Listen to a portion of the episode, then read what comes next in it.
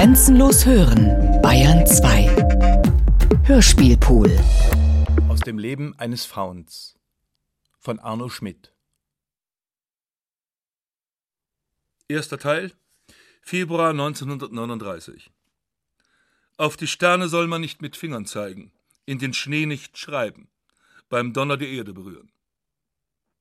Also spitzte ich eine Hand nach oben, splitterte mit umsponnendem Finger das K in den Silberschauf neben mir. Gewitter fand grad keins statt, sonst hätte ich schon was gefunden. In der Aktentasche knisterte das Butterbrotpapier. Der kahle Mongolenschädel des Mondes schob sich mir näher. Diskussionen haben lediglich diesen Wert, dass einem gute Gedanken hinterher einfallen.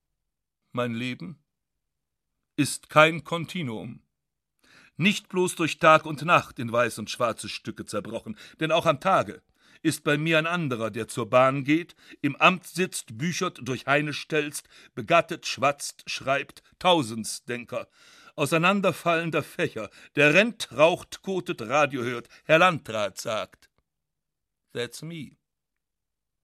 Ein Tablett voll glitzernder Snapshots.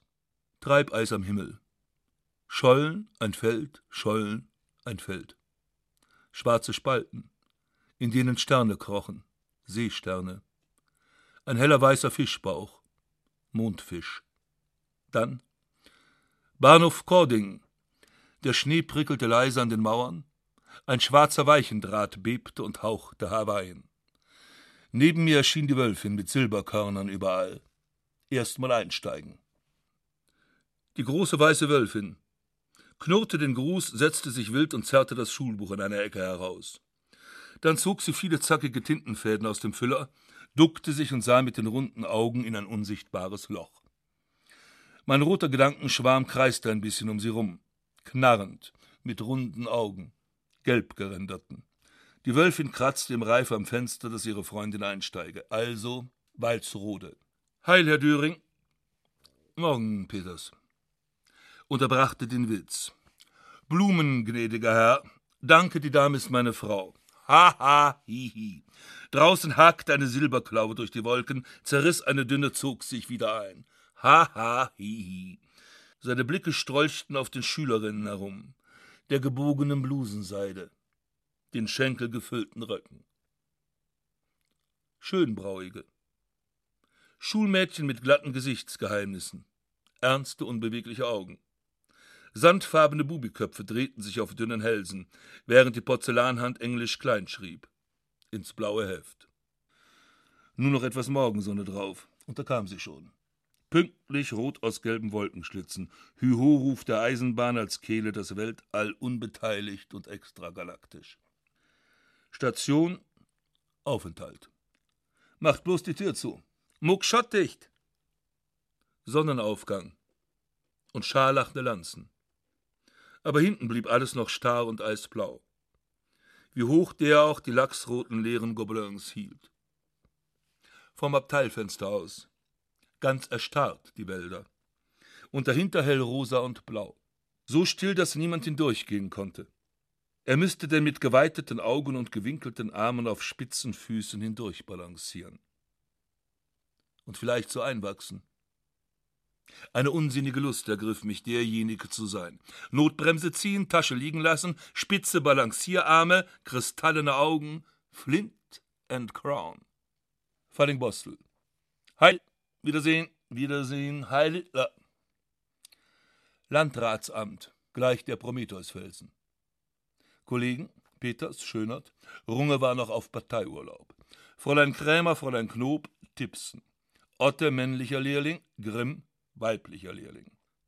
Fräulein Krämer, klein und schlangenzierlich. Sie stand an der Kartei, sah listig herüber und rieb dann gewandt ihr Becken an der Tischkante. Lehnte die grüne Strickjacke zurück in die zentral geheizte Luft, dass die subtilen apfelgroßen Brüste hervortraten, und blickte so versonnen auf ihre dünnen, glatten Fingerspargel, die Karteikarten schnipsten. In ihrer Haut möchte ich stecken, Fräulein Krämer. Schönert, beklommen seufzend. Nochmal. In ihrer Haut möchte ich stecken. Sie seien misstrauisch aus den langen Augenwinkeln, hat ja wohl auch ihre Sorgen. Doch, doch, beteuerte er fromm, und wenn's so ein Stück wär. Zeigte, etwa 20 Zentimeter. Ihr Mund, zuerst verblüfft plessiert, löste sich auf in Eddies und Dimples, dann prustete sie sämig, selbst ich griente würdig und Abteilungsleitern. Der Schönert, das Schwein. Ja, der war unverheiratet. Und ging zu ihrer Freundin rüber, tuschelte der zwei Sätze, zeigte. Abstand etwa 30 Zentimeter. Und auch die lachte hell und nervös, bog aber während der ganzen Offerte kommerziell weiter ihre Blattecken. Dann Ihre Blicke schlängelten sich vorsichtig durch die Gegenstände bis zu ihm. Schönert.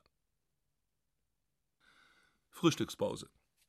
Danach ist dann gleich Publikumsverkehr. Filme, Fußball, der Führer, Witze. Wer in der Jugend tüchtig bürscht, braucht im Alter wenig Kämm. Peters. Parteitag, Bürofäden, illustrierte Ansehen, Kauen und Rascheln. Und der Kundschaft breitgestirnte, glatte Scharen. Na, es geht ja bloß von zehn bis zwölf. Und war ruhig heute. Stempeln. Zwei Bescheinigungen. Ja, da müssen Sie nach ähm, Zimmer 14. Ein Stock höher. Ja? Ein junges Mädchen. Wollte heiraten. Roter Rock, gelber Pullover, breit gebärfreudig. Und ich erklärte ihr mit Nachsicht, dass ihr noch diverse Papiere fehlten, nach den neuen Bestimmungen. Geburtsurkunde des Großvaters mütterlicherseits, hier dem Trauschein fehlte die Unterschrift. Oh, ein Kind hatte sie bereits. Daher auch das Chassis, Grand Canyon. Soll man ihr sagen, heiraten Sie lieber nicht? Noch ein Stempel. Schließen Sie bloß zu, Fräulein Krämer. Mittagspause heißt Stullenmalmen, dann etwas Bewegung machen. Achtung, Dr. D. kommt, zischte Peters beim Eintreten und griff tiefer in seine Pässe. Schneller juckte die Krämer mit lesbisch dünnen Fingerspitzen ihre dunkle Mercedes. Und Lehrling Otte hob den dicken Karteikasten betont keuchend in Kinnhöhe. Das Auge des Herrn macht das Vieh fett. Siehe, er kam. Landrat Doktor von der Decken. Hoch, grau und fett. Souveräne Ruhe in den großen Falten des Nebelgesichtes. Die Augen wischten schwer über die Tischplatten und uns andere Gegenstände. Auf meine Rechte sah er lange, die beim raschen Postdurchlesen ständig den Bleistift drehte. Macht's dich porös, Serenissime. Nächstes Blatt. Drehen. Er stand immer noch. Präsidenten, Monumenten, Potentaten, Iguanodonten, o oh Gott, wie wir uns verachten. Wie der Kaiser von Aromata. Nächstes Blatt. Drehen. Wie später, Peters? Äh, 1530, Herr Landrat. 34. Danke. Ganz tief und hintenbogig hingebrummt. Danke. Ging dann. Und ich las und drehte. Die Krämer pupelte zierlich und Lehrling Otte nahm sich den Kasten wieder vom Brustbein.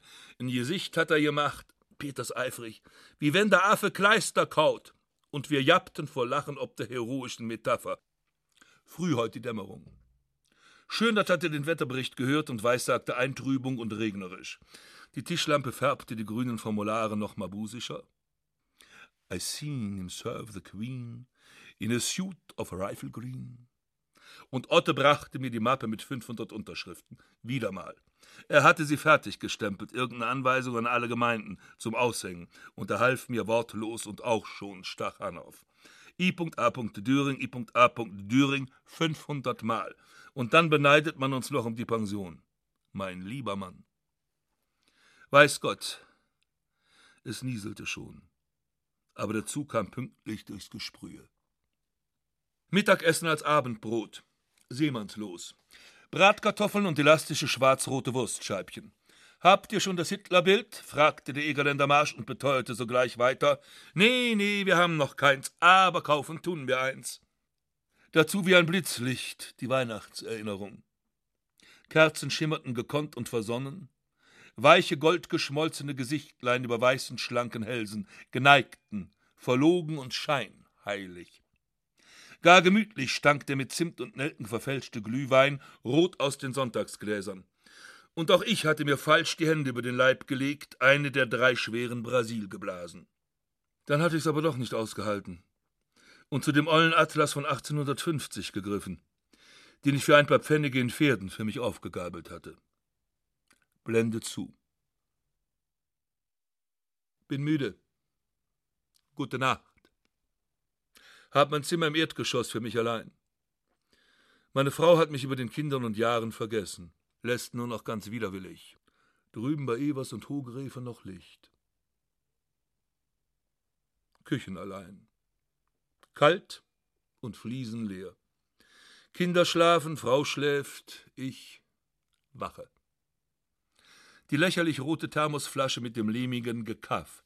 Zwei Wurstschnitten, zwei mit Käse schönen grau-goldenen Harzerscheiben, nicht etwa stinkig und zerlaufen, den mag ich nicht. Ist doch gut, wenn man seine Ordnung hat. Höhnisch. Wind schnalzte im Garten und kam mit schlürfenden Wasserschrittchen hinterher. Die Zweige schnarrten in der Nacht. Da wallte mein Mantel kurz und prahlerisch. Ein Regen flüsterte mit der Teerstraße. Verspätung. Alle Züge hatten unbestimmte Verspätung und seine feuerrote Mütze bedauerte knapp und amtlich stolz ob des verantwortungsvollen Sonderfalles. So taten wir denn stumm die paar Schritte und schoben hintereinander rein. In den winzigen Warteraum. Sogleich begannen sich dunkle Kreise um jeden von uns zu bilden, gedankenlos, taschenhändig. Erst nach einiger Zeit kam Murmeln, das würde gut zehn Minuten anhalten, dann würden sie wütend werden und so weiter, war ja alles bekannt. Ich sah zu, dass ich meine Wölfin immer im Auge hatte. Sie merkte es und rotzte frech und einladend über ihren Freundinnen. Die Schulaufgaben schienen noch ziemlich dieselben zu sein. Kurvendiskussion, Godsworthy, Wärme Wien und Hast und vierten Akt gelesen. Der Wind wurde lauter. Er sprang hin und her, reckte sich, atmete höhlich und stöberte witzig im Matsch. Dann kam er an mein Fenster, haspelte drei Sätze auf Gälisch, prustete los. Vor Lachen wegen meinem Gesicht. Und weg war er. Die dunklen Flecken unter uns wurden größer. Der Rote nahm wieder das Telefon zur Hand. Es schwirrte an seiner dünnen Schnur und er befragte es sorgsam und erregt. So dachte ich. Und mein indessener Körper stand an der Bahnhofsecke wie ein vom Fahrer verlassener, leerer Omnibus. Alles fröstelt endlich. Vom Rücken des schwarzen Eisenwurmes troff es in den Mantelkragen. Pfützen schlürften in Mädchen Halbschuhe, da zischte der dicke Drache schlaffen Dampf heraus, der lallend und unentschlossen überm bleiernen Kies wappte. Raucherabteil. Sie inhalierten und träumten. Und auch ich holte pro forma eine schicke Attika heraus. Die Wölfin. Sie zerriss ihre Frühstücksschnitte in zwei handliche Stücke, langsam und mit abwesenden Fingern, dass eine dicke bernsteinerne Käseperle in die Gletscherfalten des Butterbrotpapieres rollte. Seelenverwandtschaft, wie? Dann ein Apfel. Dann Schmeil-Norrenberg, Biologie. Links, links, ein Lied. Arbeitsdienst und die uniformen Hampelmänner zuckten vorbei, mit paukenden Beinen legten gehorsam die Germanenköpfe zurück und brausten begeistert auf. Du heiliges Land der Treu! Und in ihren KZs verdarben derweil die Millionen. Weiter brüllten die zackigen Totengräber von ebenso vielen Schöpsen nur durch die Gestalt unterschieden. Tiefer faltete sich mein Gesicht. Mehr Ruinen ahnte ich, mehrgliedrige Tote. Und wie des Adlers Flug vom Nest ist deines Geistes Flug. Haltet aus! Ich nickte nicht höhnisch. Ich lächelte nicht bitter. Ich nicht. Nur schade, dass ich ein Sehender das blinde Kuhspiel werde mitmachen müssen. Na, vielleicht kann man doch etwas beiseite treten. Mal sehen. Elephantiasis des Staatsbegriffes. Regen ritzte die Scheiben des Abteils. Es wurde wieder dunkler in unserem Eisenrohr. Windkrawall. Der Hagel plapperte energisch. Walsrode. Die Sonne verbrannte am unteren Rande des Himmels. Zu fester Wolkenasche. Aus den Wäldern erhob sich grauer Moorgeist. Gras und Gewelke troffen sehr und schnarchten, neben meinen hohen Schuhen, meinen Hosen. Ich stellte den Kopf auf dem Beinstativ waagerecht und maß um mich. Fünf Lichter, 200 Grad Wälder dann Wasserwiese und Felderwust. Und kein Radio, keine Zeitung, kein Volk, kein Führer. Windchor vierte mir gefällig im Haar, was ich gar nicht schätze, und wisperte waschhaft und vigorös. Lass das. Wind munkelte. In der ausgeräumten Nacht. Wolken zogen noch um, ganze Fuder, graue. Aber es war wieder kalt. Zuckten schon die winzigen Fiebersterne. Ohne Schlaf und aus allen Gestrüppen schlichen Katzen schnell die Gedankenmarkis. Akten zahlten ehrenhaft, Schuljunges Matrosen räkelte, rüpelte picklig Militär, halbwüchsige Geilheiten strichen mandelmilchig ums Bein, also kein Kontinuum, ein Haufen bunter Bilderkacheln, zerblitztes Museum. Ich bohrte mich ächzend auf die andere Seite und Kaskaden unreifer Kopftücher musterten mich. Weiß gestrichene Zahlen, Kilometer steinten gefällig. Wenn ich in die Algebra gerate, ist's aus für heute Nacht. Und immer weiter die Altwarenhandlung, Neck und Ort, bis ich tatsächlich noch den ein Uhrzug von Jalingen her pfeifen hörte. Wolkenhalligen mit zerlaufenden Strandlinien. Ein schmaler hellroter Kahn floss lange darin im Wattenmeer meiner Morgengedanken dann und wann, humpelnde Räder, ein fauler Nachbarnfluch, aufstehen, aus dem Schlafanzug hopsen. Ich, jung, vorm Spiegel. Es ist ja unter den Betroffenen ein weit verbreiteter Irrtum, dass sie mit 50 Jahren doppelt so interessant wären wie mit 25. Wenn ich den kleinen runden Bauch einzog, war ich groß und schlank. Ja. Und falls ich viel Geld hätte, wäre ich ein reicher Mann. Haar mäßig verschimmelt. Hinter der Brille gespreizte Augen. Nee. Ich drehte dem Gerät fest den Rücken, dann in die Hosen und rasieren. Rasieren. Du freie Burschenlust, das ist das Abscheulichste. Großer Gott, wir lohoben dich. Aus Evers offenem Radio drüben während die alte Kotlitz niederknüppelte und ihr Kleid auskehrte, und dann fing erst das eigentliche Gegospel an.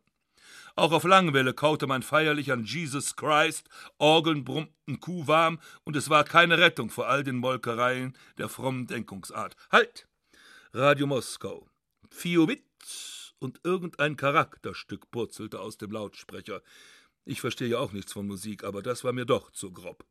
So, Märsche, Hops, Walzer, Platzmusik. Das braucht's auch nicht zu geben. Umräumen, ist die Leidenschaft meiner Frau. Alle Vierteljahre komme ich wie in ein fremdes Haus. Zuerst ärgere ich mich wieder, dann gleichgültig mach doch, was du willst. Und ich half pfeifend mittragen und drücken, von mir aus. Und sie freute sich noch, dass ich so willig war. No, da ist beiden geholfen. Töchterchen Zeitvertreib, denk mal, Papa, die Käthe Evers drüben ist Schaftführerin geworden.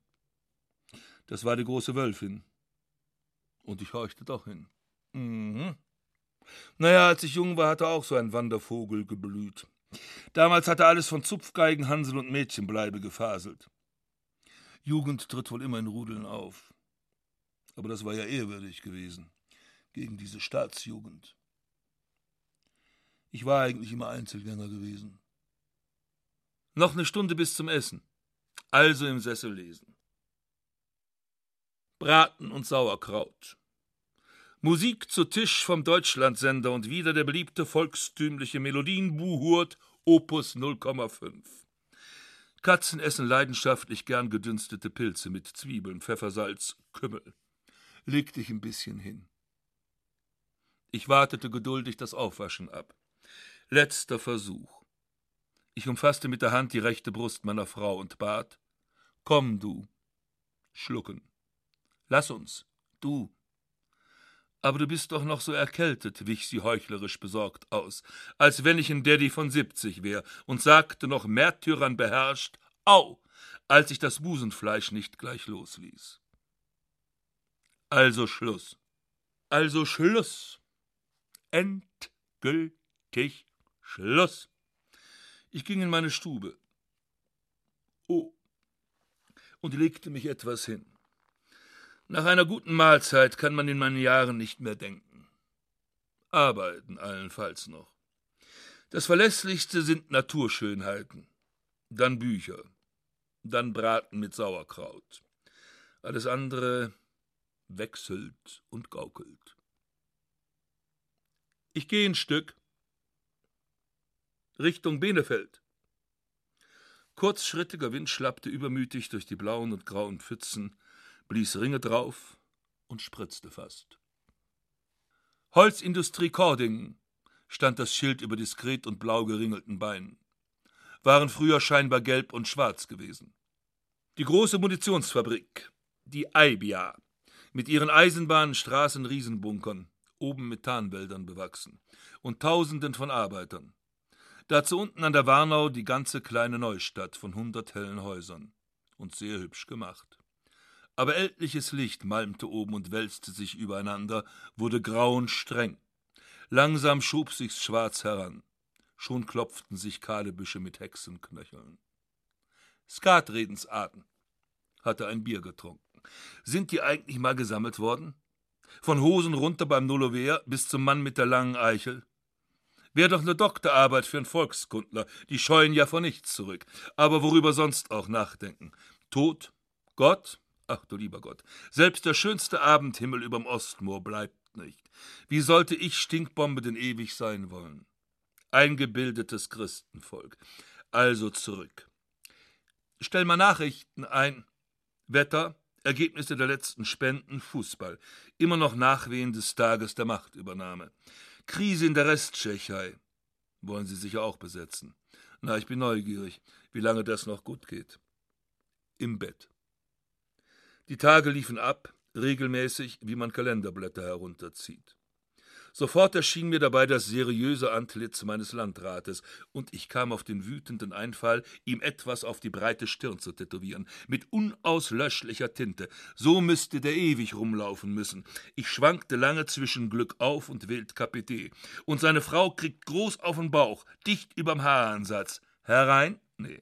Bis? Nee, ist alles nichts. Aber dann fiel mir Welcome Stranger ein. In Bodonia Antiqua.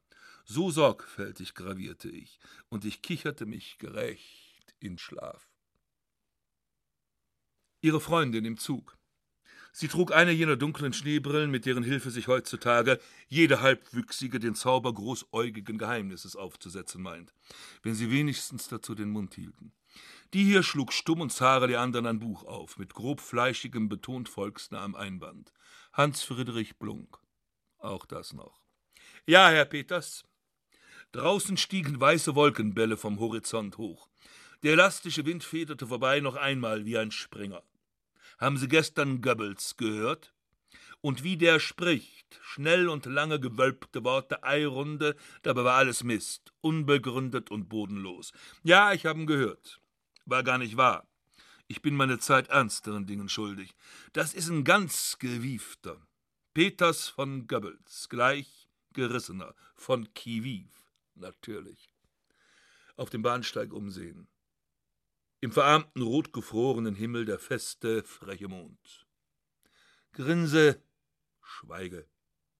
Ein Traktor hämmerte. Foppte Stank aus, platzte patzig. Kohlehandlung, Pfeifer. Ein Anruf, Herr Landrat? 11.30 Uhr, jawohl. Jawohl, Klapp auflegen. Besprechung sämtlicher Abteilungsleiter beim Chef, erläuterte ich zu Peters. Sicher wieder groß reine machen, Gebrechen vorschmeißen. Beim Landrat und Stille. Natürlich ließ er uns impressiv warten. Acht Mann und die Fürsorgerin mit dem Königin Luise Abzeichen vor der blauleinenen Walkürenbrust. Von mir aus geht alles von der Arbeitszeit ab, allerdings leider auch vom Leben. Zischen aus der Zentralheizung. Nein, Sie können gehen, Frau Woltermann. Zurücklehnen. Er sah aus, als ob er sehr scharf an nichts dächte. Wer von Ihnen hat. Äh, geschickte Pause. Er hob das Schriftstück noch einmal leicht zu sich. Obwohl er den Inhalt bestimmt ganz genau kannte, gleich würde also der ortsübliche Anpfiff kommen. Höhere Schulbildung? Er sprach es mit vornehmem Bedauern aus. Abitur etwa. Oder so wäre noch besser gewesen. Dabei hat er mit einer Arbeit über die wirtschaftliche Entwicklung der Tischlerei im Fürstentum Leiningen ihre jetzige Bedeutung und ihre Aussichten für die Zukunft promoviert. Die anderen Herren können wieder in ihre Arbeit gehen. Es war wie beim Fürsten Irenäus. Ach ja, Sie sind ja auch schon, äh, 51, Herr Landrat. Er nickte mit gepresstem Mund. Das passt, sagte er nachdrücklich. Dann sind Sie irgendwie besonders orientiert oder konfessionell gebunden bei der Kirche oder dergleichen? Für mich als Beamten gibt es nur Kirchen, Herr Landrat, erklärte ich vorschriftsmäßig. Mir ist's gleich, ob ich einem katholisch oder Türke oder glaubenslos im Pass schreibe. Er lächelte schwach und anerkennend. Also nicht, resümierte er, nickte, entschloss sich. Wird ja auch langsam Zeit, dass der Unfug aufhört. Zu Uhr hin lebhafter. Also schön, Herr Düring. Es handelt sich um Folgendes. Wir haben neuerdings Anweisung, eine Art Archiv für die Geschichte unseres Kreises hier beim Amt einzurichten. Wir stellen unten ein, zwei Kellerräume dafür frei. Äh, wir müssen dazu von den einzelnen Gemeinden die Materialien, Akten und so weiter einsammeln, sichten und ordnen. Auch eventuell von Pfarrämtern und, wenn so viel Zeit sein sollte, eventuell von Privaten. Das ist zum Teil eine sehr umfangreiche und natürlich auch verantwortungsvolle Arbeit, schaltet er pflichtgemäß ein und setzt eben auch einige sprachliche Kenntnisse voraus. Also schön, nickte er mir zufrieden zu. Sie müssten allerdings noch verschiedene Anweisungen erhalten und ich möchte mich auch ganz von Ihrer Eignung überzeugen, können Sie heute Abend auf eine Stunde in meine Wohnung kommen. Wohnung, wie bescheiden. Das war die Zwölf-Zimmer-Villa auf der Walzroter Straße. Also sagen wir 18 Uhr? Einverstanden? Wie albern. Wo er der Herr ist, ich der Knecht bin. Abschließend zwang sich ein Schießelächeln ab und nickte gequält und überarbeitet ins Leere. Vor einem Filmplakat. Die Wölfin mit Schulmappe. Sie verglich Beine, Busen und Blondgelächter mit den ihren und verlor nicht, wenn auch ihr Gesicht grob und Dammbild war. Eine Bitte, Fräulein Evers. Sie drehte nur den dicken Kopf. War nicht zu überraschen. Käthe, sagte sie lakonisch durch die Zähne, und ich lachte hölzern. Also schön, Fräulein Käthe. Käthe, sagte sie drohender. Und? Ich schluckte verwirrt und taumelig. Bitte, Käthe, sagte ich. Und unsere Brauen peitschten selig. Die kriegten.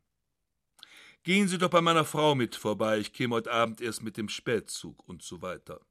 Und so weiter, wiederholte sie gleichmütig, nickte mir einverstanden zu und versenkte sich kalt wieder in das Studium der Wadenlinie, setzte den Fuß vor und schien zufrieden. Der knappe Mond saß an der Kante des Kirchturms. Die eine schwarze Glocke im Schallloch knurrte stumpf nach unten. Lilliput gewieher der Klingel. Im Haus ging es um. Erst knallte es fern und bedeutsam, dann nahm es viel mehr Stufen, als die finstere Treppe fassen konnte, schallte höhlern und murrte, Lind wurmte jetzt ganz türnah und lauerte schlüsselig. Das Dienstmädchen. Recht bachstelzig und proper und manieriert wie eine Docke. Ein paar Lungenflügel hätte Schönert bewundert.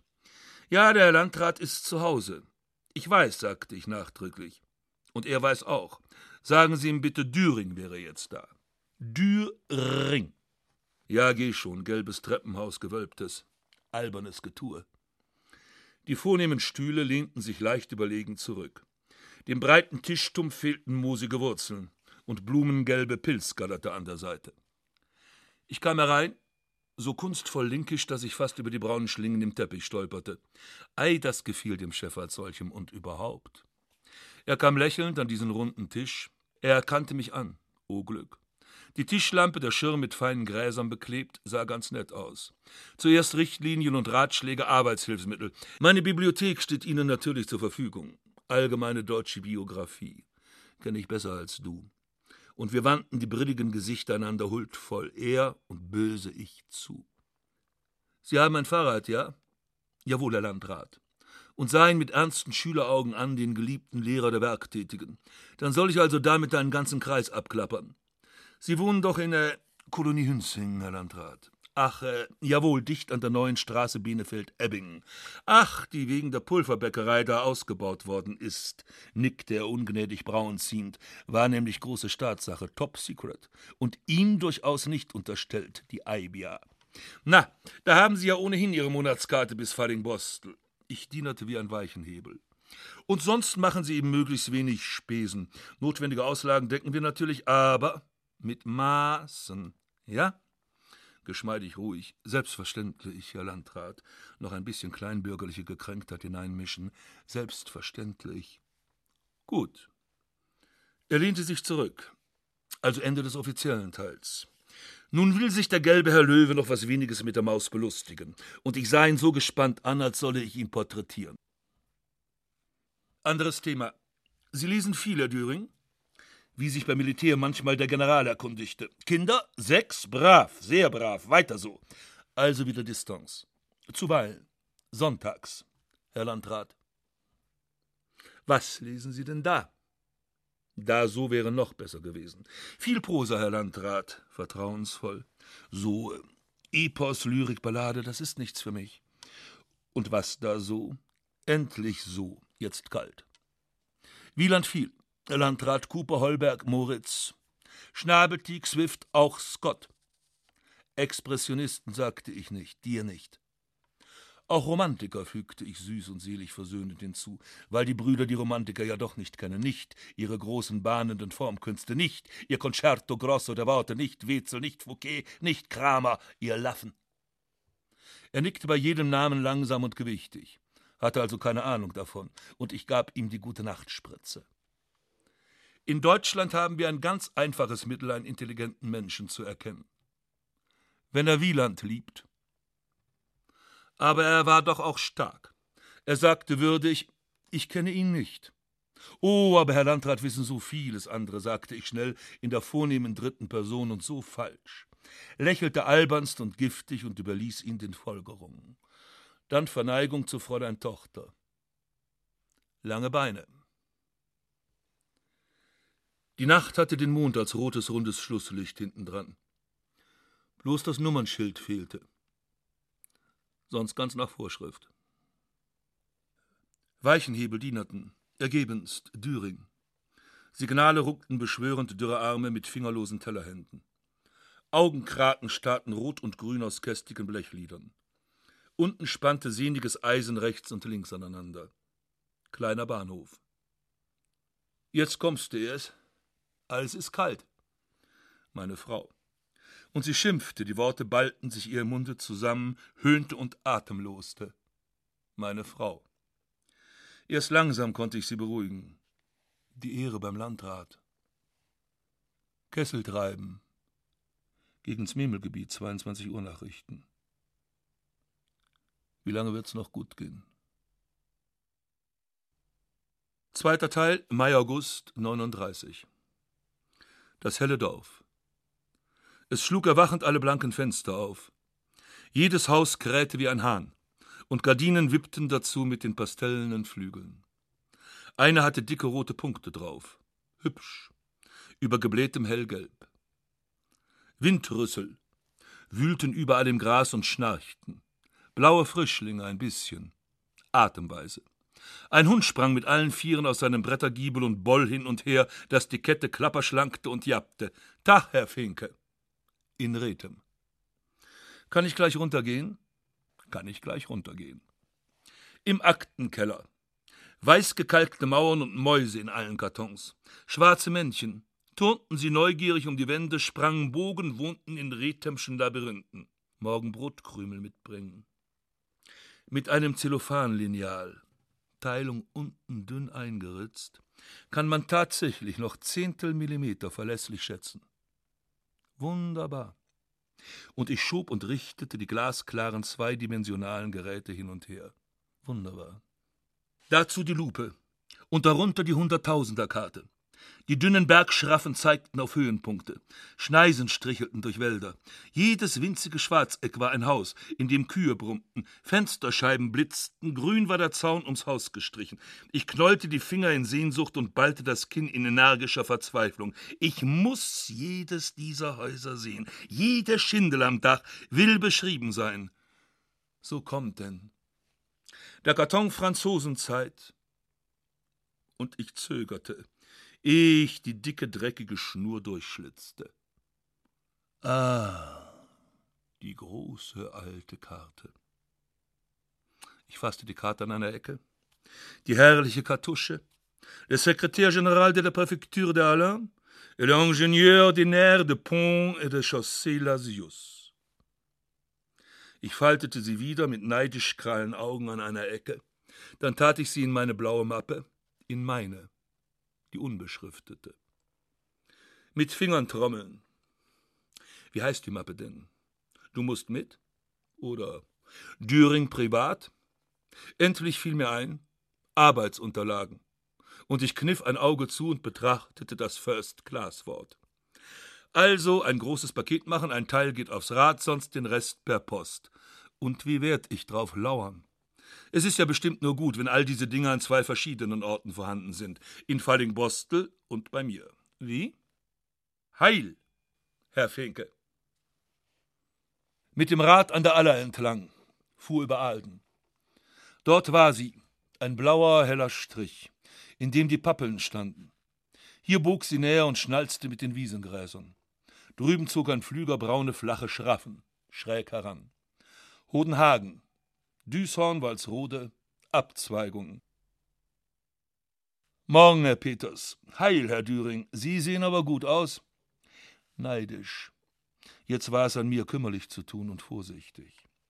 Na, da kommen Sie mal mit runter in den Keller und sehen Sie sich mal die Aktenstöße unten an. Unwilliger. Und gut aussehen? Verdorrt. Ja, und abgeledert. 16 Pfund habe ich schon abgenommen. Und fahren Sie mal morgens mit dem Rad die 25 Kilometer bis nach Rethem und abends wieder zurück. Da geht man aber ganz schön am Stock. Glauben Sie mal. Ja, Braun, ja. Das werden Sie dabei, ob Sie wollen oder nicht. Stirngerunzel. Er dachte feierlich in fetten Zügen, nickte hinterhältig und missbilligte das blau gefleckte, unruhige Vormittagslicht. Ja, ja, ich habe mir Ihren Betrieb unten mal angesehen. Betrieb. Sie haben für jeden Ort eine besondere Akte angelegt und dann die allgemein interessierenden Ereignisse? Ich hauchte kalt und ehrerbietig. Wohl, Herr Landrat. Was Besonderes gefunden? Knapp, doch nicht zu vorbereitet. Diese Woche nicht, Herr Landrat. Das meiste ist im Augenblick aus der Zeit der napoleonischen Besetzung 1810. Ja, sagte er langsam und geschichtsphilosophisch. Wir haben ja auch mal zu Frankreich gehört. Tja, wie die Zeit doch so vergeht, fehlte noch. Äh, Fallingbostel selbst nicht, Herr Landrat, berichtigte ich kleinlich erfreut. So lieben es die Herren ja, wenn kleine Angestellte so ganz typisch kleine Angestellte sind, mit Seel und Leib, da können sie nachsichtig lächeln, also lächle, mein Bajazzo. Ich tu dir den Gefallen und weiter so eifrig ausgefüllt Pflichtschönchen und Bleistiftspitz. Nur die nordwestliche Kreishälfte bis zur Böhme, hier war Königreich Westfalen. Und sah ihn erwartungsvoll und blauäugig Primusen an. Bist du blöd. Und richtig. Er zuckte unmerklich merklich die Achseln, leckte sich spöttisch die Oberlippe, sein Blick ging mit ihm davon, davon, bis kein kleiner Angestellter ihn mehr erreichen konnte. Jawohl, Herr Landrat. Die Birkenfühler streiften an meiner windjackenen Flanke hin. Ein sehr gelbes Blatt hielt mich auf im Lauf, meine Augen hatten süße Eile. Spiegel für Pflasterstein und Mädchenröcke, Häuser und schlanke Nylons, regsame Autos, Gewandhakenschlagende und Blickgeflimmer aus Bauernfenstern. Da, Herr Finke. Ja, heute wahrscheinlich zum letzten Mal. Ja, ich gehe gleich runter. Und die Treppe lief gestreift vor mir her, ein Stück ins Innere der Erde. Nur ein Stück. Elf Uhr. Also noch eine gute Stunde. Wieder Franzosenzeit. Hünzigen gehörte damals verwaltungsmäßig, es sitzt doch tief drin bei mir, was? Damals A. Zum Departement der Wesermündungen, Busch die Weser, Präfekt der Graf Karl von Aberg, Generalsekretär von Haarlem, ach, der, der die große Karte von neulich mitentworfen hatte. B. Zum Arrondissement Nienburg, Unterpräfekt Salomon.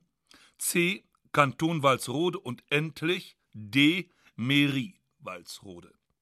Und hatte ganze 98 Einwohner gehabt. Walsrode 1441, Sterlichte 311.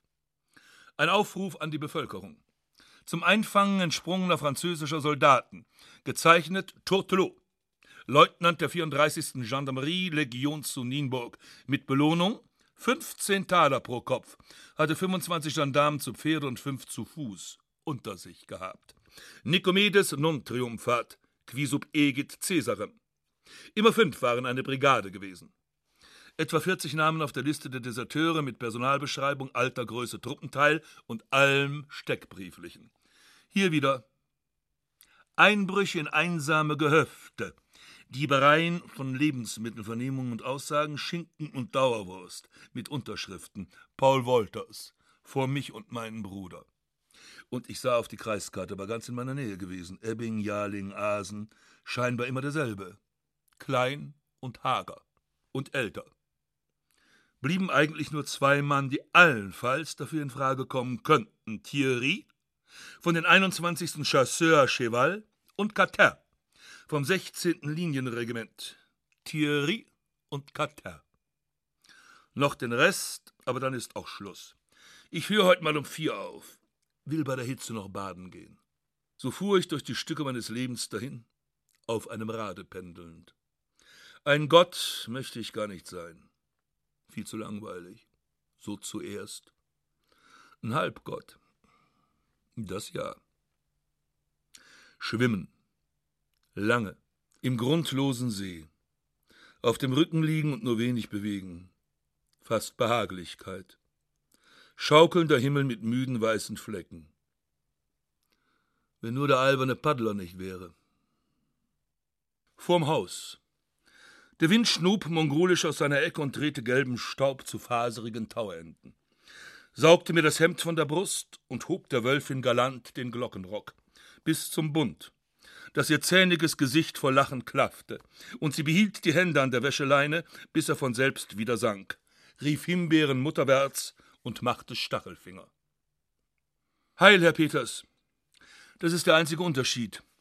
Er geht geduldig und sogar stolz im Joch, ich schlüpfe feixend aus und ein. Die Polen müssen Druff kriegen.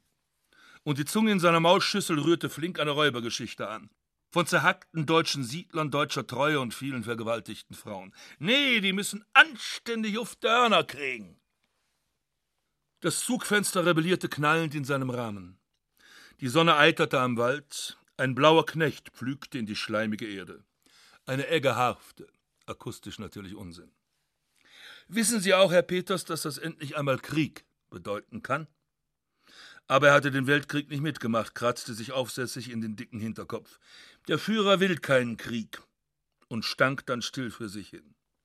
Wie einer, der mich in die Fresse haut, mir's Geld wegnimmt und dazu schreit, ich verabscheue Gewalttätigkeiten. Charmant. Und das verfängt also bei der SA. Darf ich am Sonnabend nach Hamburg fahren, Herr Landrat? Es geschieht dienstlich, äh, halbdienstlich. Ich möchte mir einige Hilfsmittel für meine Arbeit besorgen und etwas im Staatsarchiv nachsehen. Ich habe da einen Bekannten, Dr. Teufel, log ich ungehalten und abweisend. Und er nickte überzeugt und argwöhnisch. Hilfsmittel? Jawohl, ein paar Bände Gotha, ein kleines Fachwörterbuch. Die Kosten trage ich natürlich selbst. Strebsam und staatserhaltend. Aber mich interessiert die mir gestellte Aufgabe und ich möchte sie gut erledigen, Herr Landrat. Peters hätte es nicht besser gekonnt. War gut gemacht. Naja, wo sind Sie vorher, am Donnerstag, Freitag?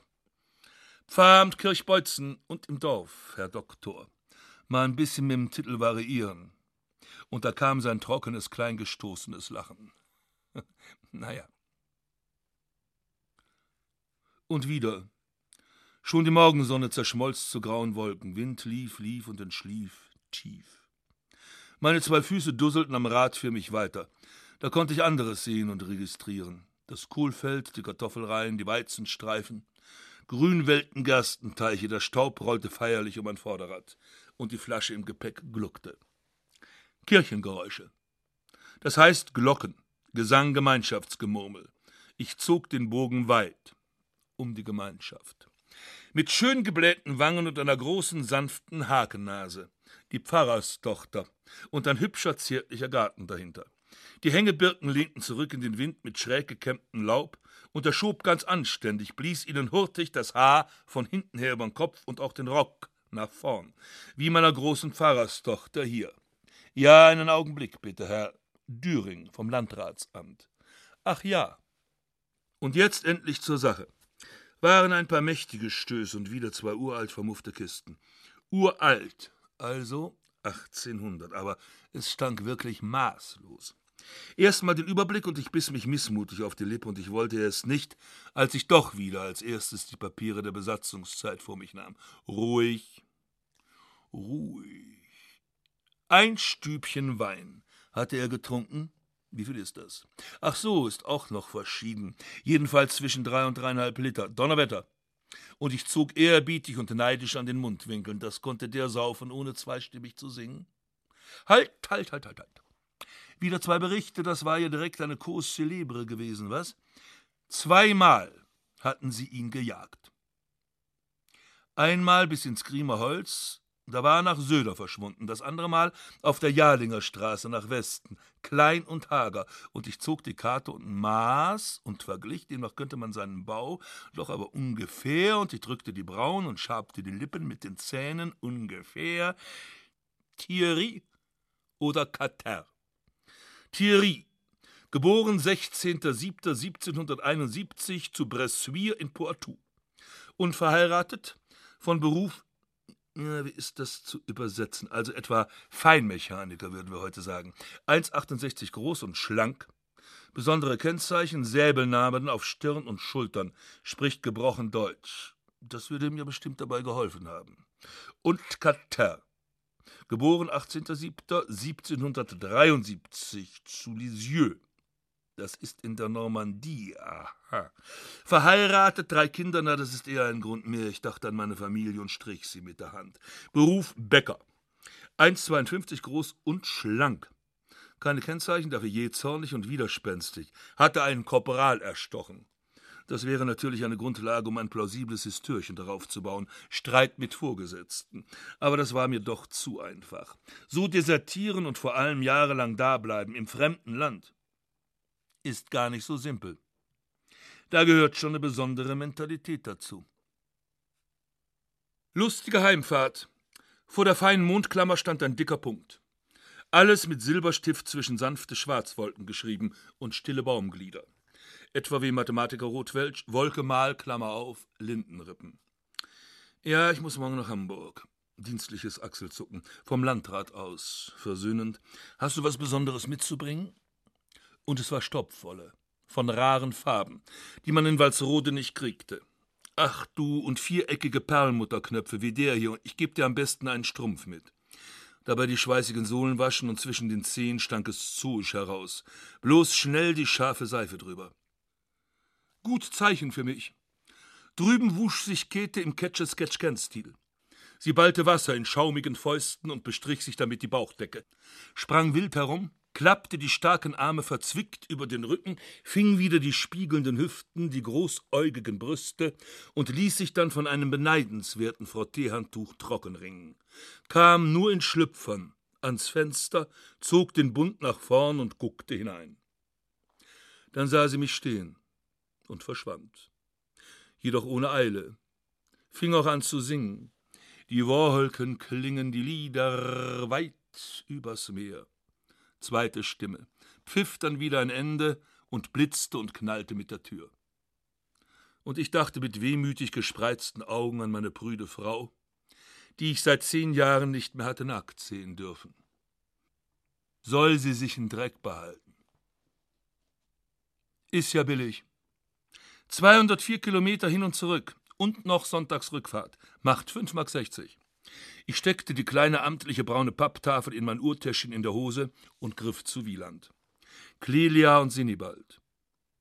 So ewig rumreisen wie ein Reporter, das wäre nun auch nichts für mich. Ein kleiner wilder Waldkreis. That's me. Vorm Hauptbahnhof war erst 7.52 Uhr. Ein Auto hojante von fernter Hüterhuten lustig Feuerwehren. Die Luft schichtete sich zierlich von weiß nach blau und die rot-gelbe U-Bahn stürmte mit gesenktem Kopf durch die Kurve. Die Antiquare sind auf der Königstraße drüben oder Neuer Wall.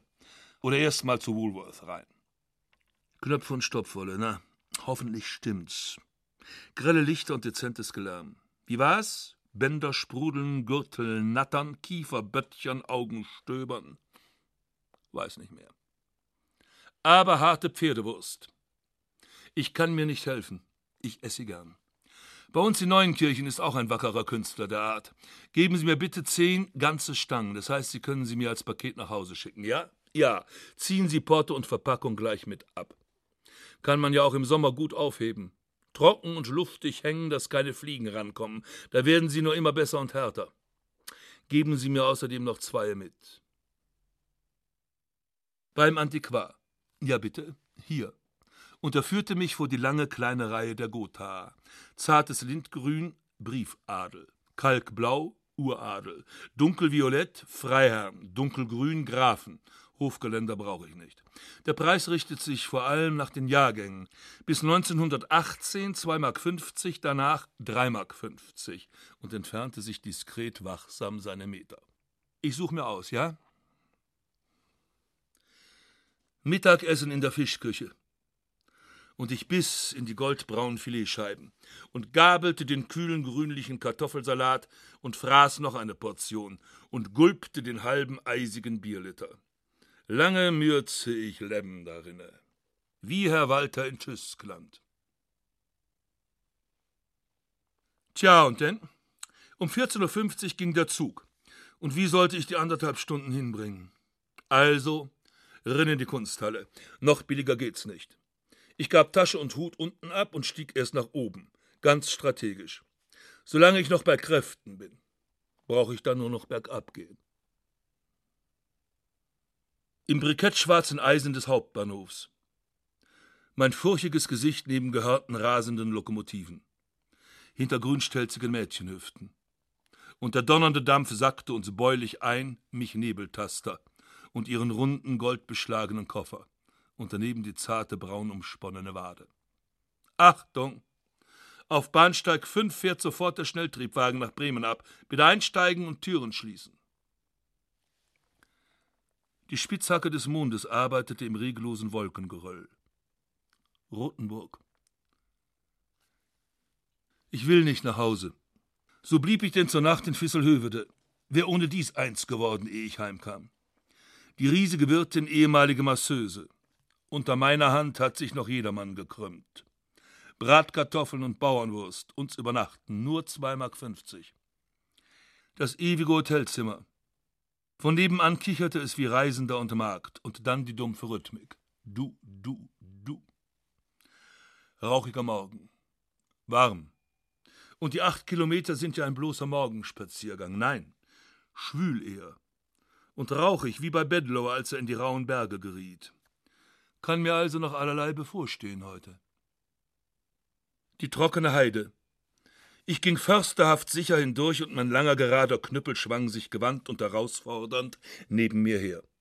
Die Wacholderbeeren wurden schon schwarz, obwohl auch noch viel graugrüne da hingen. Hübsche große Bengel die Büsche.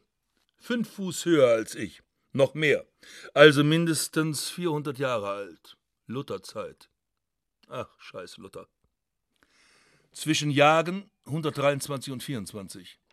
Dann den Weg am Waldrand hin, die wilden Farne. Gelb die Alten, grün die müßig Jungen, die Mächtigen. Immer lauer und einsamer schlang und drehte sich mein Pfad und hatte wohl auch längst aufgehört, wenn ich recht anhielt. Mensch! Hier war doch die Gegend, wo Thierry und Cater immer verschwunden waren. Das heißt Thierry oder Cater. So steckte ich die Aktentasche hinter einen Busch zum Stock und untersuchte das Terrain. Noch was tun, ehe die Finsternis mich schlingt. Zum Trotz ein bisschen sein. Dem Tod. Und sie qualmten hoch, Zehntausend giftige weiche Grauwesen mit perlig roten Augen und schlangen mich ein, dass ich anfing dröhnend zu galoppieren und brüllte wie ein panisches Rind und hieb mich mit flachen Händen, selbst schon bremsenbesetzten, ins Genick und vom teuren Gesicht weg und rannte immer, wetzte mich um einen Baum, stürmte seine Astleiter hoch. Joi, joi, joi! Noch waren sie da unten unruhig überm Weg und murrten grausam, und ich schlug immer noch nach dem punktförmigen Schmerz, wo er eben auftauchte und jappte und blinzelte. Regenbremsen. Oh. Aber so hoch kommen sie nicht. Zehn Meter hoch, wie ich noch klettern kann, wenn's sein muss. Also zehn Meter und ich sah mich aufatmender um. Die Schilffläche. Doch recht groß. Vielleicht 400 mal 500. Und mein Hochbaum bestimmt ebenso alt. Die langen Assegai-Klingen, gelb angelassen, standen reglos und dicht, zehn Fuß hoch, ein Pflanzenheer. War die tiefste Stelle der Gegend, Treffpunkt für Abendnebel und braune Wasserbinden. Ganz rechts drüben, nur am dunstigen Dach erkennbar. Hof Söder. Und mein Blick wurde starr und stach. Fast unter mir, so dass es bisher gar nicht beachtet hatte, ein graues, beharrliches Ding. Schärfer ducken, tiefer spähen. Eine graue Bretterhütte. Ich tat den gewagten Schritt einen Baum weiter, wickelte mich über den neuen Ast, griff wild in Holzverstrebungen, ließ mich am braunen Baum hängen, schlug mit den Schuhkanten nach Rindenstufen, nahm ein strammes Kiefernmädchen in die Arme, die stach jungfräulich wild, das andere Geschlecht, und zitterte, als ich sie rücksichtslos bestieg, angelte nach Boden und stand. Ein altes Ding. Klein, zwei Meter lang, zwei breit. Oder zweieinhalb höchstens. Ich harrte lange davor, ehe ich den Holzriegel entkorkte und die Brettertür mir langsam und feierlich in die Arme sank. The Haunted Palace. Still.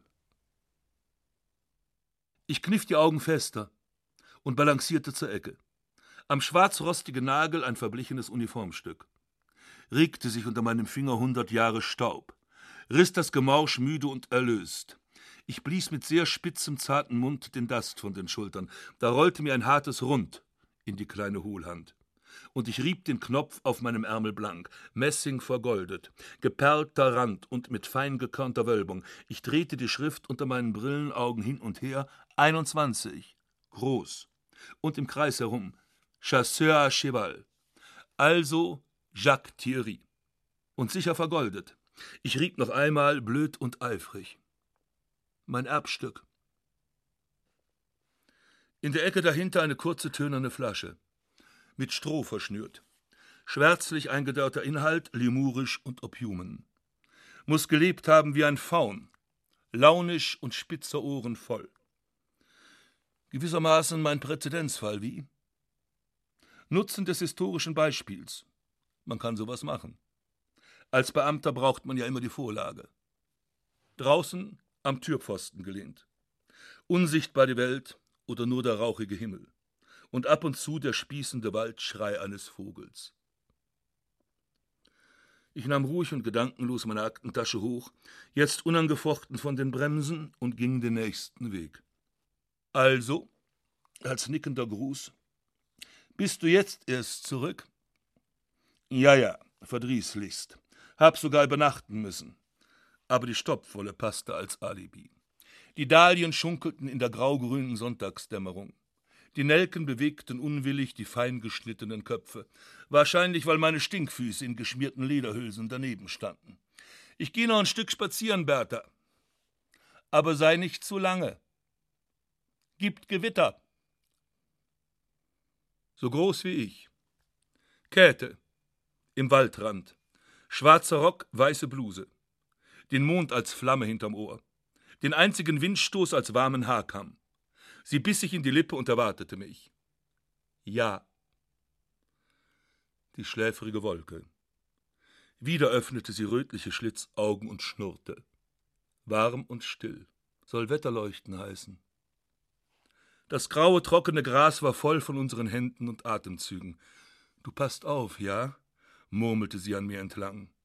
Und ich stieß mich dann zur Zeit eben diszipliniert ab, wie ein Silberhochzeiter. Der schwarze Wind sprang vor, wie die bassriesende Iphigenienouvertüre. Wasser entstand überall in der Luft und in Sekundenschnelle klebten wir in unseren Kleidern, vom Hals bis zu den harten Schenkeln. Abschied vom Haus. Die Wölfin heulte etwas in die verworfene Nacht, und ich, Brilleneule, lachte wie im wilden Heer. Rochenaug und Haifischzahn bleibt uns ewig untertan. Mein Gott, wie siehst du aus? Siehst betont meine Frau. Nachher noch Durchfall. War doch etwas viel für mich gewesen. Dreimal die Wölfin. 23.08.1939. Pakt mit Sowjetrussland? Jetzt dauert's nur noch Tage. Und ich überlegte, was war im vorigen Krieg so gut wie Geld gewesen? Kaffee, Tee, Kakao, Tabakwaren. Also brachte ich's aus Fallingbostel mit und den zugelöteten Kanister mit Feinschnitt, Zigaretten in Tropenpackungen, Rum und hochprozentigen. Noch 2400 auf der Sparkasse. Ich hob zwei Drittel davon ab und kaufte weiter. Misstrauensvotum gegen den Staat. Jawohl, mein Führer. Lederstücke für Schuhsohlen und Contigummi-Absätze. Eisenkleinwaren. Auch einen neuen Axtkopf und zwei Blätter für die Bügelsäge. Schnürbänder, Streichhölzer. Herr Pfeiffer selbst, ja, können Sie mir heute noch 80 Zentner Kohle liefern und 40 Briketts? Ja, ja, 80 und 40. Nein, Nummer 64. Ich komme in der Mittagspause vorbei und bezahl's. Jawohl. Nachts die Hand auf meiner Schulter. Ja, was? Denn meine Frau stand im Hemd vorm Bett. Und ein sehr bitterer und grober Witz kitzelte mich auf der Zunge. Hör doch mal, Heinrich. Die Motorräder. Richtig. Richtig. Da stand die ruckende Maschine zyklopisch glotzend, bei Hogrefe drüben am Zaun. Dann zur Alsfleet. Dann geh doch mal runter, Heinrich, in allen Häusern ist Licht. Also ne Jacke an. Nanu, Herr Heidmann, vom Wehrmeldeamt aus Falling. Und ich erkannte sofort den Stoß brauner Karten. Gestellungsbefehle, was? Geht los, wie 1418. Und jener Stolz. Na, diesmal dauert's nicht so lange, Herr Düring, wie damals bei Ihnen. Und ich hob interessiert die Augenbrauen. Na, wir haben doch jetzt einen Führer mitleidig und verächtlich, ob meiner so großen Verkalktheit. Du Idiot, dachte ich sofort, übersetzte aber bieder. Ja, ja, freilich, und wollte ihn überbieten. In vier Wochen ist alles wieder vorbei. Merkst du noch nicht? Aber höchstens, bestätigte er nachdrücklich und ritt wieder auf den Sattel ein. Na heil! So braun möchte ich auch mal sein.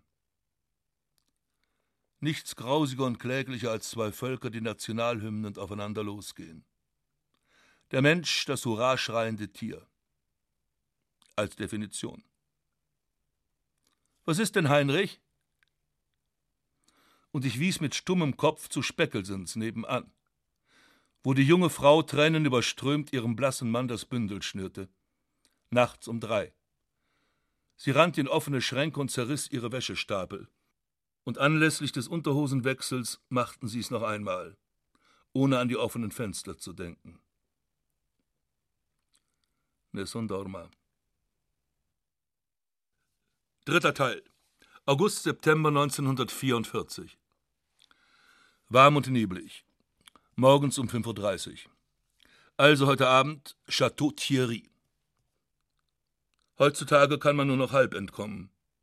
Bei der dichten Besiedlung oder anders. Man muss sich teilen. Doppelt leben. Verbrennt dann schneller. Fern jeglichem Christenparadies. Kurze Belustigung. Ich stellte mir vor, ich sei ein berühmter Toter. Und Witwe Bertha führe die Leute durchs Düring-Museum in Fallingbostel. Da lagen in den Schaukästen unter Glas meine Manuskripte. Zum Beispiel die Aufforderung an Finteln, endlich mal den Daumenabdruck auf seinen Personalausweis zu setzen. Sein letzter Brief, ja. Neben der großen noch ungedruckten Biografie Fouquets. An der Wand mein Porträt von Oskar Kokoschka. Mit nur einem Ohr und höchst unchristlichem Inkarnat. Eine schallende Platte. Celeste Aida. Von mir geschmettert. Hier der Zimmermannsbleistift, mit dem er grundsätzlich unterschrieb. Der wurde oft von Verehrern gestohlen und lag stets wieder da. Das Dutzend 1,30 bei der Westfalia Werkzeug Company. Auch vor dem Haus mit Turm gleich Kirche. Draußen stand ich hoch im metallenen Frack und reckte die Hand mit vornehmem Abscheu gegen das Landratsamt aus. Die Stiefel, in denen er gestorben ist. Äh, was waren seine letzten Worte, gnädige Frau? Der Spiegelreporter mit rotem Saffianblock. Äh, es liebe die Kunst, äh, es liebe das Vaterland, äh, Deutschland, also Deutschland. Ah, danke. Dabei hatte ich lediglich zehnmal Scheiße gejappt. Als Knalleffekt die schwefelblau beleuchtete Nische mit der schlanken Aschenurne. Denn verbrannt will ich unbedingt sein, ist viel hygienischer. Die Marmortafel ganz schlicht. Na, was schnell. Hier ruht? Ach Quatsch, ruht gar nicht. Also, haltet mich nicht auf, ohne Tee. Das wirkt besonders gemein. Oder noch besser, haltet euch nicht auf. Das passt vor allem jetzt für mich, der zum Zug musste. Die Lerchen zwitscherten das Ohr taub. Und stehen musste ich auch wieder, da jetzt im Kriege ein Wagen weniger dran hing. Es gibt zu viel Menschen. Frühstückspause. 40 Minuten heute. Sonnabend. Dafür geht's dann bis 15 Uhr. Drüben nach Bergen kommt eine Offiziersschule hin, wusste Fräulein Krämer, sich angeregt ihre Verwendung als Edelnutte bewusst. Wenn wir bloß mal wieder so weit kämen wie im Mittelalter, wo jeder Soldat als unehrlich galt, ungefähr und mit Recht. Der Gegner hatte mir auch nie was getan, wie eine Art Henker, und jeder anständige Bürger von ihm abrückte. Noch rasch ein Stückchen laufen. Sommersonne, Schatten, Peter Schlemihl. Heute wird er in Zirkus gehen und Unsummen verdienen. Wenn mir bloß mal so ein grauer Mann erschiene und mir was dafür böte, was zeitgemäßes. Eine Tabakspfeife, die nie leer wird. Ein Auto, das ohne Benzin fährt. Eine Pferdewurst, die nicht abnimmt. Eine Katze näherte sich, sah mich unsicher an, lachte verlegen und ich schnitt ihr eins von meinen drei Scheibchen Wurst klein und legte ihr es auf ein Stück Butterbrotpapier. Eine alte Frau auf ein Fahrrad gestülpt, unsicherte durch Schulkinder. Dir wollen wir treu, ergeben sein, getreu, bis ihihi hin, den Tod. Ja, in den Tod. Aber wieso denn? Staubgegürtete Rekruten klatschten gedankenlos in die Füße, ruckzuckten die braungeschweißten Köpfe nach oben und stießen Heldenworte von sich weg. Dir wollen wir unser Leben wahein. Ja, aber wieso denn? Bei mir ist solcher Silbenfall völlig verschwendet. Ehe du für dein Vaterland sterben willst, sieh dir's erstmal genauer an. Und mein Leben für den Führer? Für einen Politiker fass ich mich nicht an Hintern. Ein Brief von Schönert. Eben gekommen. Und die Krämer las ihn triumphierend vor. Na, die kannten diesmal nicht den entsetzlichen Grabenkampf wie wir im Ersten Weltkrieg. Dafür war allerdings damals der Luftkrieg ein lächerliches Idyll gewesen gegen heute. Und draußen brüllte schon die nächste Abteilung von der Lore, von der Dore, von der Trude und Sophie. Und ich dachte an meine Lange. Ferne. Von der Lene und Irene, von der Annemarie. Geben Sie mal die Kronkarten zum Stempeln rüber, Fräulein Krämer. Und sie löste sich unwillig vom Fenster. Das Gesicht ging ihr maulend aus den Fugen. Mittag vorbei und immer noch drei Stunden. Schlechte Laune heute der Chef. Und tatsächlich. Er hatte viele und nichtswürdige Anmerkungen auf alle Gesuche geschrieben, so im Stil Friedrichs des Gottlob Einzigen, und zum Schluss immer abgelehnt.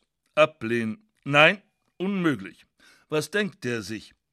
Einmal hatte er sogar verfügt, in Zukunft nicht mehr bearbeiten. Desto besser für uns. Und der letzte Aktendeckel. Sie sollen gleich mal zum Chef kommen, Herr Düring. Zwei oder drei Windstöße und Wolken von schlimmen Vorbedeutungen. In Korridorfenstern. Beim Vorbeigehen. Sie haben mir doch mal von dem Deserteur da von 1813 erzählt. Schotterndes Hüsteln. Stellen Sie sich mal vor, Düring, da soll jetzt wieder so einer sein. In derselben Gegend. Jahrelang schon. Ich verfolgt die Sache längere Zeit. Er schob mir den Bericht des Försters in die Hand und besah mich amüsiert und lauernd. Ja, da werden wir mal eine Razzia auf den neuen Faun machen lassen, proponierte er heiter und herausfordernd. Er sah mich gespannt an. Ungefähr fünfzig, sechzig soll er sein. Graues Haar. Groß und hager. Und er musterte mich gar unverschämt ab und ich sah ihn fest und tückisch an. An dir ist doch heute auch was verändert. Ach, sieh da. Er trug auf einmal schon das Parteiabzeichen nicht mehr. Genau wie bei uns der Häusermann und die anderen Kanalratten. Guck an. Ich ergriff ein paar Worte. Ich sagte kalt: Eine persönliche Bitte, Herr Doktor. Und er lehnte sich behaglich an. Sie sind doch PG. Können Sie mir bitte die Anschrift von Herrn Kreisleiter mitteilen? Ein Gesuch wegen meiner Tochter. Sie sind doch befreundet. Ja, ja. hatte ihm zu Weihnachten auf unsere Kosten einen Teppich geschenkt. Er saß ganz steif, er sagte höflich und farblos. Kirchplatz 3. Sah auf seinen Terminkalender. Also, die Razzia ist dann nächste Woche. Am 8.9. Jawohl, Herr Landrat. Also dann ist eben damit Schluss. Und ich pfiff trocken und bitter. Aus. Schluss. Also. Also gleich heute Abend alles ausräumen und anzünden. Und dem Förster versetze ich noch mal eins. Oder zwei. Können ja mal alle seine Akten und Karten und Bezugsscheine verloren gehen. Da hat er allein ein halbes Jahr neue Anträge zu stellen. Aber aus. Aus, aus. O Käthe. Na sehen Sie, da regnet's ja schon, Fräulein Krämer. Und heil. Ja, heil. Frohes Wochenende. Na, Bertha? Immer noch in tiefster Trauer. Unser Sohn war vor 14 Monaten an der Murmanfront gefallen. Als OA. Auf der üblichen achtwöchigen Frontbewährung. Zuerst von der Schule stolz auf Urlaub als bestaunter Wachtmeister und Fahnenjunker. Na, Papa? Als hätt er's nur geschafft. Wo das Schlimmste erst kam. Und ich hatte den Pfauen verkniffen lächelnd betrachtet, bis er sich gekränkt abwandte. Ihm auch erklärt, warum, gewiss aber er hatte zu viel vom Kampf als Stahlbad für den Mann gehört. Außerdienstlich verkehre ich mit Mannschaftspersonen nicht, hatte er mir befremdet mitgeteilt, als ich ihm riet, sich da, wenn irgend möglich von Zeit zu Zeit, gesunde Ansichten zu holen. Na bon. Ja, als dann der Ortsgruppenleiter ankam, fiel meine Frau aus allen Wölkchen, schmiss die Kartoffelschüssel ins Führerbild und kriegte Heulkrämpfe. Ich fühlte nichts. Man dürfte das ja eigentlich niemandem sagen aber Paul war mir ferner als ein Fremder. Um Cooper kann ich heute noch weinen. Aber von meinem Jungen wusste ich die Hohlheit und schreckliche Mittelmäßigkeit. Seiner Mutter. Eigentlich hätte ich ihr sagen müssen, du trägst dein gerüttelt Maß Schuld mit daran, eitles Weib. Hättest du mit mir Vernunft gepredigt, anstatt über die Silberkordel um sein Spatzengehirn zu jauchzen. Also. Na, Bertha? als Gruß. Ja, ja. Und Kinokarten hatte sie auch für 18 Uhr. Komm doch mal mit. Und ich stöhnte innerlich. Ich gehe sonst nie zu sowas. Für das Geld kriege ich schon Messtischblatt. Na, einmal ist keinmal, und vielleicht schlief sie dann besser, und ich konnte leichter heute Nacht verschwinden. Und heute Abend soll ich meine Hütte anzünden. Heinrich, Heinrich, denk mal, Fräulein Evers ist da, auf Urlaub. Da drüben. Tatsächlich. Im Namen dessen, der einst mein Vorgesetzter sein wird. So, so. Und beherrscht Staunen. Worte, ja. Nochmal rauf und ans Fenster. Ach, Fräulein Evers. Harmlos buschikos. Und schrecklich zitternd. Die Hand über den Zaun sagte: Käthe. Mein Atem ging stark und Maschinen so verkehrt Wind im Laub. Meine Augen tuschelten, wie aus Pflanzigen. Mein Herz zerschlug sich am Jackett. Und heute Abend soll ich unsere Hütte anzünden. Kommen Sie mit ins Kino? Hastig herausgewirkt, damit sie weiß, wo ich bin. Oh, heut nicht. Und sie lachte trocken und bestätigend. Erst mal sauber machen. Von der Fahrt. Und ein bisschen hinlegen also war sie vielleicht später noch zu sprechen. Wiedersehen. Wiedersehen, Herr Düring. Also Wiedersehen. Gut. Kino. Erste Wochenschau. Siegende, wiegende Schnellboote. Mit der betreffenden Schafmachermusik dazu und strahlende blaue Jungs. Wenn wir bloß mal ein bisschen für Großdeutschland fallen könnten. Panzerprozessionen und Geschütze, die Franzosen sind die besten Artilleristen der Welt gewesen. Alles haben sie erfunden. Hohlladungen, grafische Schusstafeln. Und ich dachte der alten Beschreibungen von Kettenkugeln und Spiegelgranaten im Memoir des Generals von Brixen, seinerzeit Adjutant Rüchels, das im Original in den Arbeitsunterlagen prangte. Schon 1795 hatten die Franzosen Schlachten mit Luftlenkung geschlagen. Zum Beispiel Fleury blöd und süß. Der Hauptfilm. Man walzte dekorativ. Nein, diese entzückenden Kleider Heinrich. Willi dalberte um Lilian und Hans Moser der liebe kleine Schelm. Kinder, Kinder, wenn auf Totschlag bloß nicht immer gleich so hohe Strafen stünden. Bloß raus. Ach, es war wieder mal schön. Heinrich. Meine Frau. Wunderbar, Bertha. Und wir bürgerten hauswärts. Zwanzig Uhr Sonnenuntergang. Es ist über alle Maßen entsetzlich, ich zu sein. Ah, Herr Ebers, haben Sie etwa noch ein Stück Zündschnur? Sie haben doch neulich die große Klamotte hinten auf Ihrem Feld gesprengt. Och, bloß ein ganz kleines Ende. So. Und ich zeigte. 30 Zentimeter. Möchte ich's in Herrn Landrats Haut stecken. Der gelbe Chitinleib des Mondes kroch auf schwarzen Ästen. Ein Planet, hoffentlich Venus. Stark im Bernstein. Verdunkelungen runterringen und unauffällig zurechtmachen für die Hütte. Zur Hölle fahren soll der Schuft mit der tätowierten Stirn. Zum letzten Mal. Ich ergriff zögernd den Knopf Thierrys und rieb ihn am Ärmel. Böse funkelte er brüderlich. Und ich wurde finster, steinern wie ein schweres Gewitter. Zum letzten Mal reiben. Kommt ihr her aus der Luft, steigt ihr aus tiefem Meer, schlaft ihr in dunkler Gruft, stammt ihr vom Feuer her? Düring ist euer Herr und Meister, ihm sind gehorsam alle Geister. Na? Horchen. Nichts.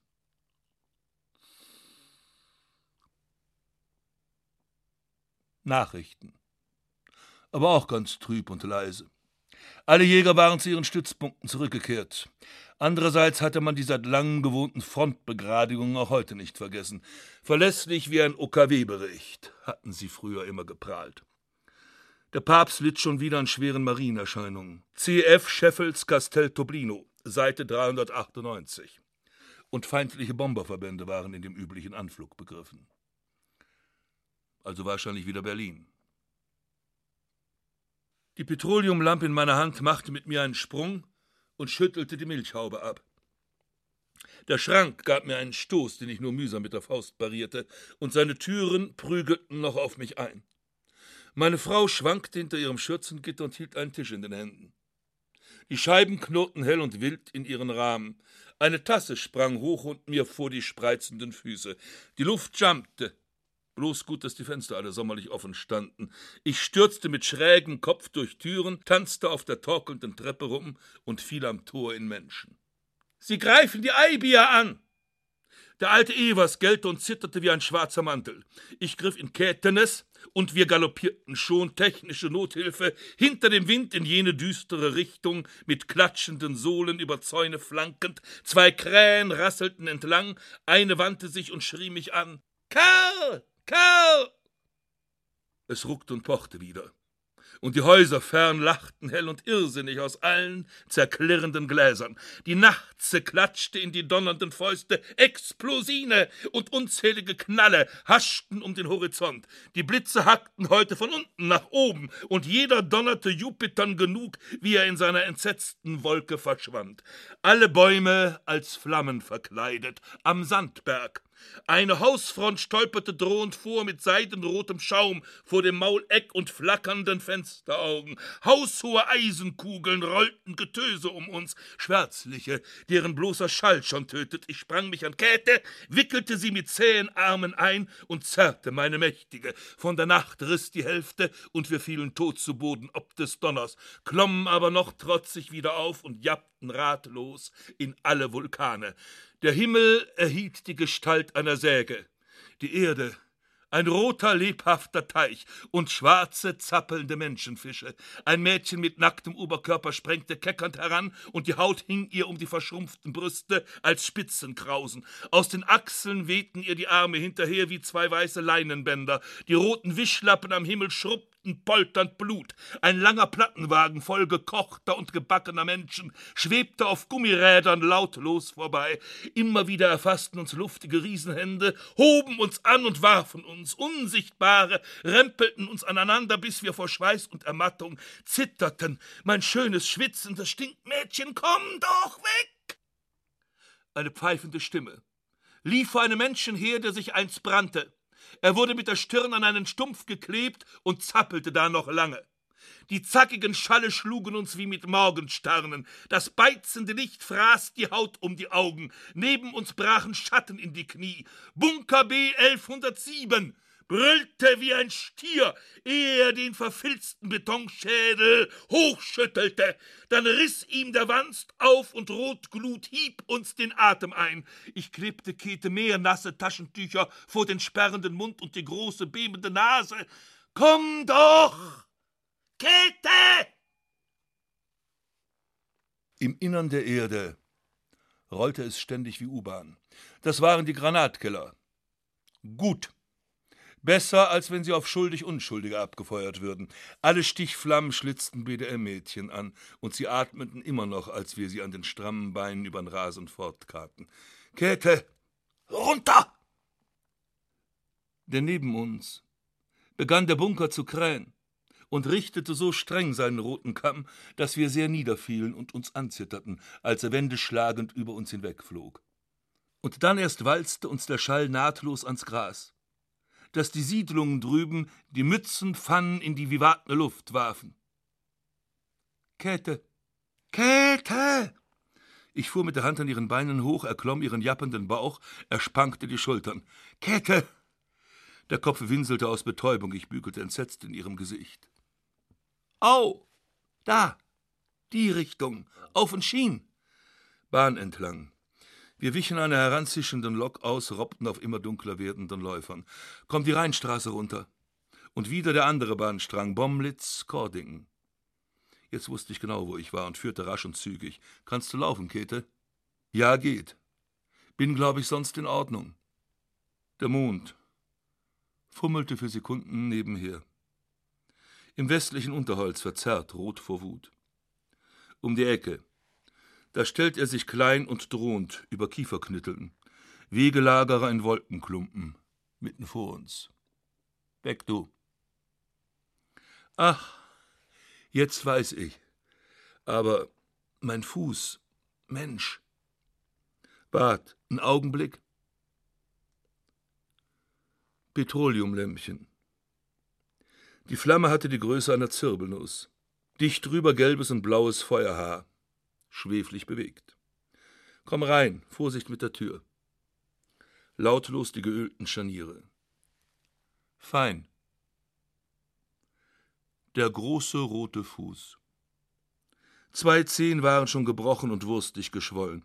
Wart, ich mach heißes Wasser. Und auf dem zusammenlegbaren Hartspirituskocher knackte die Konservenbüchse, eisenbraun voll. Dauert fünf Minuten, höchstens. Oh, Junge, Junge, Junge.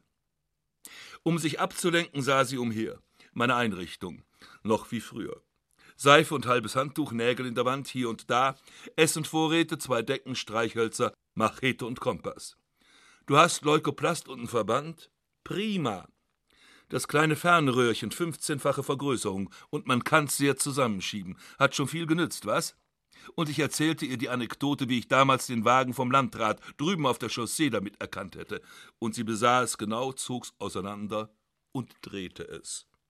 Komm, ich wasch dich. Vollbart aus Konservenbüchse. Erst Fußpflege. Und sie bewegte vergnügt den Knöchel im festen Verband. Prima. Lob und Sicherheit. Die Brandflecken auf Hüfte und Rippen eincremen und sie stemmte fröhlich den zottigen, feuchten Bauch gegen mein Gesicht. Dann untersuchte sie mich aber auch stach mir drei Brandblasen auf und prüfte Gesäß und Hoden. Und wir gerieten tief ineinander. Heirat bloß nicht, Käthe.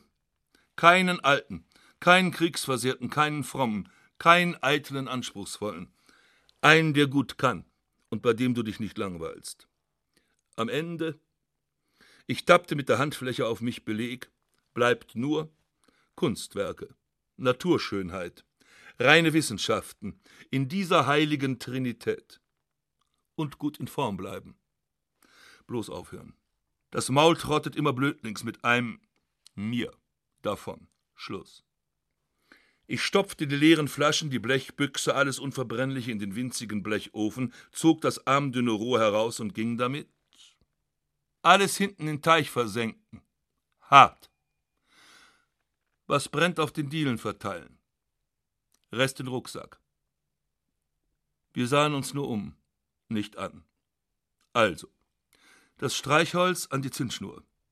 Fünf Minuten war sie lang und mündete in Hartspiritusbrocken unterm restlichen Brennholz. Halt, noch den Fensterladen drauf und die lose Diele. Ich half der Humpelkäthe die Astleitern empor, die Sprossen herab. Der Schleichweg rann unverbindlich durch Farn und trockene Nadelstreu. Und wir blickten uns nicht mehr um, als es, schon weit hinten, zu knacken und knattern begann. Hatte wahrscheinlich irgendwas vom Brand heut Nacht gezündet. Nebelicht und trocken also. Herbstnähe. Und Anblick der Wälder als Morgengabe.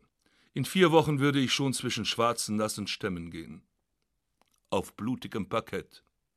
Allein. Im neuen Zeltbahnanzug.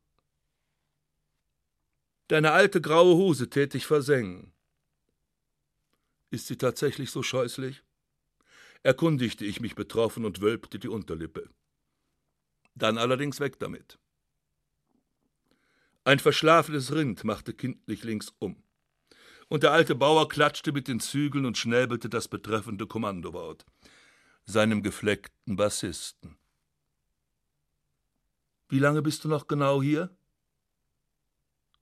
Zehn Tage. Und unsere Mienen entspannten sich herrlich.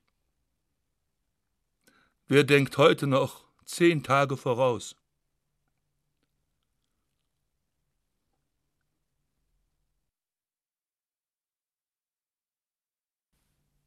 Aus dem Leben eines Fauns von Arno Schmidt mit Ulrich Wildgruber.